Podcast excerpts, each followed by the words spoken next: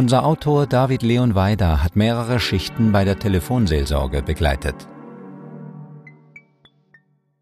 Es ist später Abend in einem Büroraum und zwei Männer, Ende 70 und Ende 40, sitzen vor einem Telefon, das sich weigert zu funktionieren. Der ältere Herr mit den langen Armen, den Schaufelhänden und dem großen offenen Gesicht, der versucht, sich in die Leitung einzuwählen, wird später sagen, dass dies die Schicht ist, in der die Geister langsam aus den Ritzen kommen. Bei den Tagesschichten seien die Probleme subtiler, alltäglicher.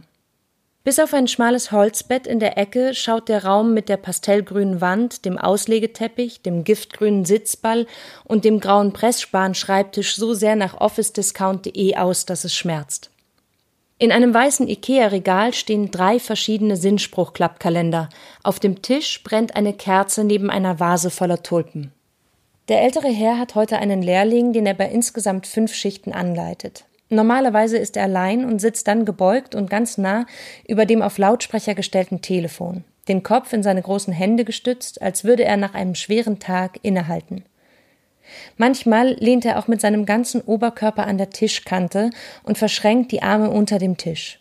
Den Blick fest auf das Telefon gerichtet, wenn er spricht, als würde es nur so funktionieren.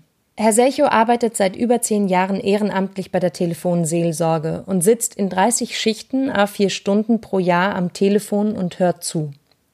Er hört vereinsamten, depressiven und suizidalen Menschen zu. Er hört Menschen zu, die nicht wissen, wie sie mit großen und kleinen Konflikten umgehen sollen. Die Anrufer sind Menschen mit schizophrenen Schüben, Menschen, die über ihr Auto reden wollen und Menschen, die wissen wollen, was sie machen sollen, wenn der Nachbar sie anschreit, weil sie immer den Müll vor der Tür stehen lassen. Es rufen alte Frauen an, die abends vor dem Einschlafen noch ein Lied hören wollen, und Herr Selchow singt ihnen dann etwas vor. Manchmal singen sie zusammen. Es rufen verzweifelte Schüler an, die nicht mehr mit den Hausaufgaben nachkommen, und betrunkene Polizisten, die an ihrem Job zerbrechen. Herr Selchow sagt dann Dinge wie Darf ich was fragen? Erzählen Sie weiter. Lassen Sie mich eine Zwischenfrage stellen. Das ist schon beachtlich, was Sie da geleistet haben. Das scheint mir ein wenig widersinnig. Darf ich Ihnen sagen, warum? Ich mache mal einen winzigen Zwischenschritt. Einerseits erzählen Sie mir sehr traurige Sachen, andererseits scheint Ihr Leben so reich an ich wünsche Ihnen, dass das gelingt. Es schwingt eine Gutmütigkeit in seiner Stimme, die weder professionell noch bevormundend wirkt. Dazwischen sehr viel hm und mhm. Essentielle affirmative Fülllaute, um zu zeigen, dass er noch da ist und weiterhin zuhört, dass der Anrufer nicht allein ist. Und wenn das mhm einmal ausbleibt, dann reicht ein Sind Sie noch da? um den Eindruck der ungeteilten Aufmerksamkeit wiederherzustellen. Einmal ruft ein achtjähriger Junge an, der abends allein zu Hause ist und sich fürchtet, nachdem er sich einen Horrorfilm angeschaut hat. Herr Selchow begleitet ihn per Telefon durch das ganze Haus und schaut mit ihm in jedem Zimmer unters Bett und in die Schränke, um ihm zu zeigen, dass es da nichts gibt, wovor er Angst haben muss. Dann gehen sie gemeinsam in die Küche und Herr Selchow schlägt vor, dass er sich eine heiße Milch mit Honig macht, die er dann in seinem Bett trinken soll. Und er soll das Licht anlassen, bevor er sich schlafen legt. Herr Selchus großes Gesicht verdoppelt sich durch sein breites Lächeln. Der Kleine war so selig. Der Mann ist zuckersüß. Man möchte mit ihm spazieren gehen, heiße Schokolade trinken, vorm Kamin sitzen und Modellflugzeuge bauen. Ein anderes Mal ruft ein Vater an, der kurz zuvor seine Tochter vergewaltigt hat. In Selchus heiterer Miene zeichnet sich ein Schatten ab. Er sagt, hier ist der erste Satz nicht, was sind Sie denn für ein Schwein, sondern wie geht es Ihrer Tochter? Braucht sie ärztliche Hilfe? Und wissen Sie, was Sie getan haben? Wissen Sie, was das für Folgen für Ihre Tochter hat, was das für juristische Folgen hat? Wir können nur plädieren, kümmern Sie sich um Ihre Tochter, suchen Sie einen Therapeuten auf. Verstehen Sie das, was Sie getan haben, als ein massives Problem. Wir sagen nicht, du hast, du musst. Hier offenbart sich die radikale, bedingungslose und manchmal schmerzhafte Offenheit der Telefonseelsorge. Auch Straftaten bleiben anonym, und so ist Herr Selchow in einem solchen Fall machtlos. Er muss zuhören und darf nicht moralisieren und Urteile fällen, wo es richtig und intuitiv scheint, genau das zu tun. Die Last, auch für Täter Empathie aufzubringen, geht an diesem stabilen Mann nicht vorbei.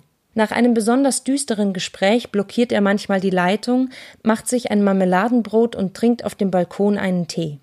Man könnte seine Methode als sokratisch bezeichnen. Er versucht, den Anrufer durch eine vorsichtige Fragestellung zum eigentlichen Grund des Problems zu führen, um ihm im nächsten Schritt durch weitere Fragen eine mögliche Lösung aufzuzeigen. Fragen, Fragen, Fragen, in die Menschen hineinfragen, damit sie ihr Problem artikulieren können, damit sie aus der Sprachlosigkeit herauskommen, aus dem geistigen Stottern. Das Gespräch beendet er von sich aus nur, wenn Leute anfangen, ihn zu beleidigen oder bei Sexanrufern, die eine Stimme suchen, zu der sie sich einen runterholen können.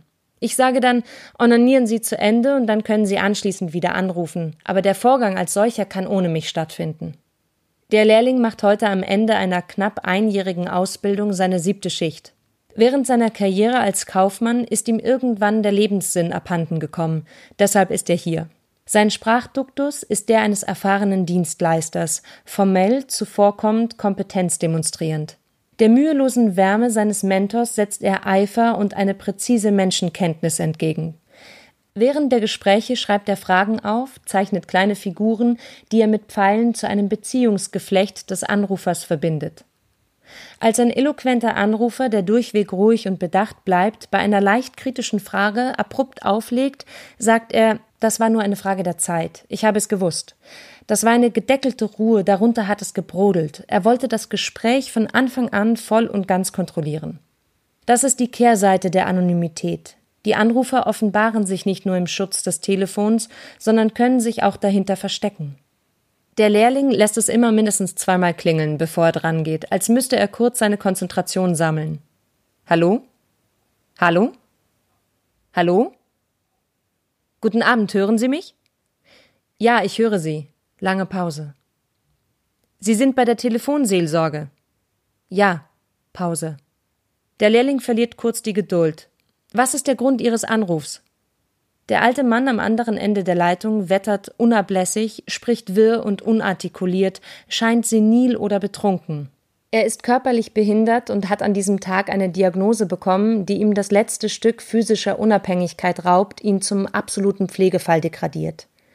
Er hat niemanden mehr, der sich um ihn kümmert. Seine Frau und seine Freunde hat er überlebt. Der Lehrling versucht dem Anrufer eine Perspektive aufzuzeigen, doch es ist schwierig. Das Schicksal des Mannes scheint kein Erbarmen zu kennen. Herr Selchow reicht dem Lehrling zwischendurch Schokolade, die er davor in der Packung in einzelne Stücke gebrochen hat. Es geht doch darum vorzufühlen, ob es jemanden gibt, der sie ein Stück weit unterstützen kann in ihrer Hilflosigkeit. Gibt es nicht. Gibt es absolut nicht. Die haben selbst Probleme. Als der Anrufer nach 40 Minuten merkt, dass der Lehrling ihm wirklich helfen möchte und auch kein Geld dafür verlangt, beginnt er immer klarer und eloquenter zu reden. Es war die Einsamkeit, die ihm die Sprache geraubt hat, nicht das Alter. Der Lehrling sucht ihm im Internet die Nummer und Adresse eines Seniorensozialdienstes in seiner Nähe heraus. Das ist ja schon mal was ganz Tolles, was Sie mir hier schildern, und dass Sie so hilfsbereit sind. Man zweifelt einfach an den Menschen, man sucht keinen Kontakt mehr, man geht ein, weil man den Menschen nicht mehr vertraut. Ja, genau das darf nicht passieren. Sie müssen Mut und Kraft sammeln, das Kämpferische in ihnen weiter hervorholen und in Kontakt mit den Menschen bleiben. Deshalb habe ich angerufen. Sie haben mir Mut zugesprochen, da bin ich sehr dankbar. Es hat mich sehr gefreut, dass Sie angerufen haben, und denken Sie an meine Worte, bleiben Sie dran. Ich werde an Ihre Worte denken und vielen Dank, dass Sie Geduld gehabt haben. Gerne, gerne, dafür bin ich ja da. Tschüss. Ciao. Tschüss und sie legen nach eineinhalb Stunden auf. Es bedarf so wenig und bleibt doch sehr viel. Ein Text von David Leon Weider, gesprochen von Sophie Groß. Aus Dummy Nummer 66 zum Thema Selbstmord. Zu bestellen auf dummy-magazin.de.